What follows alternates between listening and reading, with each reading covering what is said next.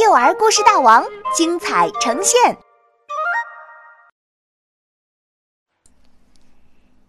海边的战斗，作者王云，杭州神采飞扬娱乐有限公司版权许可。上期故事说到，马小龙无意中来到巨人岛，在那里，他认识了一个土著小男孩。小男孩告诉他，海边一座名为斯坦的巨人石像会捕鱼。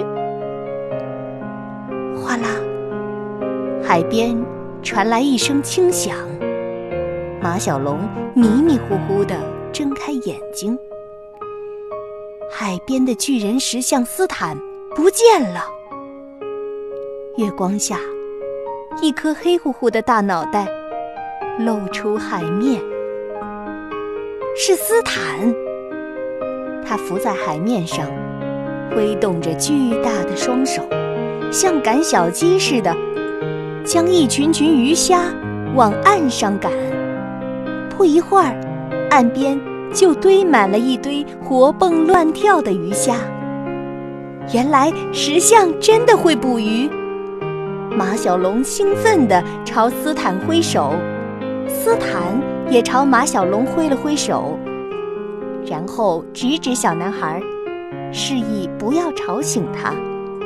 接着，深深地扎了一个猛子，向大海深处游去。海面平静了好一会儿，突然，海里翻滚起一阵浪花，那颗大脑袋又露了出来。一只大章鱼。正紧紧地缠在斯坦的脖子上，紧接着，又出现了一只大章鱼，缠住了斯坦的一只手臂。渐渐的，海面上出现了一只又一只大章鱼，它们将斯坦围在中间，纷纷缠住他的身体、胳膊、大腿。起初，斯坦还能在水中挣扎几下，慢慢的。就没了动静。不好，斯坦有危险！马小龙一头扎进海水里，奋力向斯坦游去。马小龙知道“擒贼先擒王”的道理，先用一记龙马拳打在那只缠着斯坦脖子的大章鱼脑袋上，又一记龙马扫堂腿踢飞了他的两条触角。大章鱼。痛得放开了斯坦，嗖的一下溜进海里。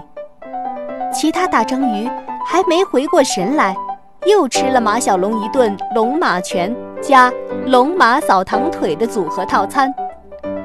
眼看着领头的溜走了，于是纷纷放开斯坦，仓皇地向大海深处逃去。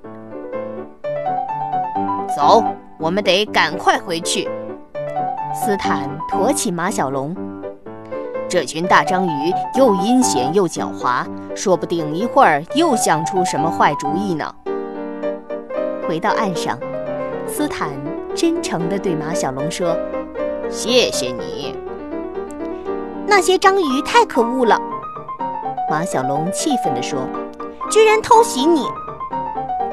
这些章鱼总是来偷吃我捕获的鱼虾。”斯坦说：“上次我出手教训了他们中最大的一只，以为把他们吓跑了，没想到今天他们就来报仇了。”说到这儿，马小龙忽然想起斯坦岛的秘密，于是问道：“你每天捕捉鱼虾，让岛上的居民不劳而获，这是为什么？”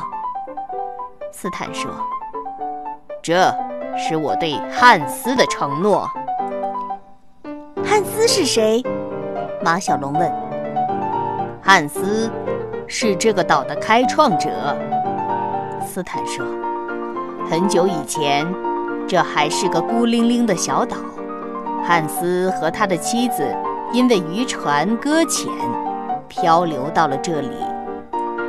不出海的时候，汉斯在这个山崖上。慢慢雕刻出了我，他叫我斯坦，把我当作朋友，有空就来和我说说话。有一天，汉斯已经很老很老了。我记得，他慢慢的走到我身边，对我说：“我马上要走了，希望你能替我守护这个小岛，庇佑我的孩子们，让他们不挨饿。”不受伤，所以这是我的使命。”斯坦坚定地说。“可是我不想一直在这里。”马小龙说，“我和我的好朋友们走散了，我还要去找他们呢。”我知道有个地方，你的朋友也许在那儿。说完，斯坦扑通一声跳到海里。来，我带你去。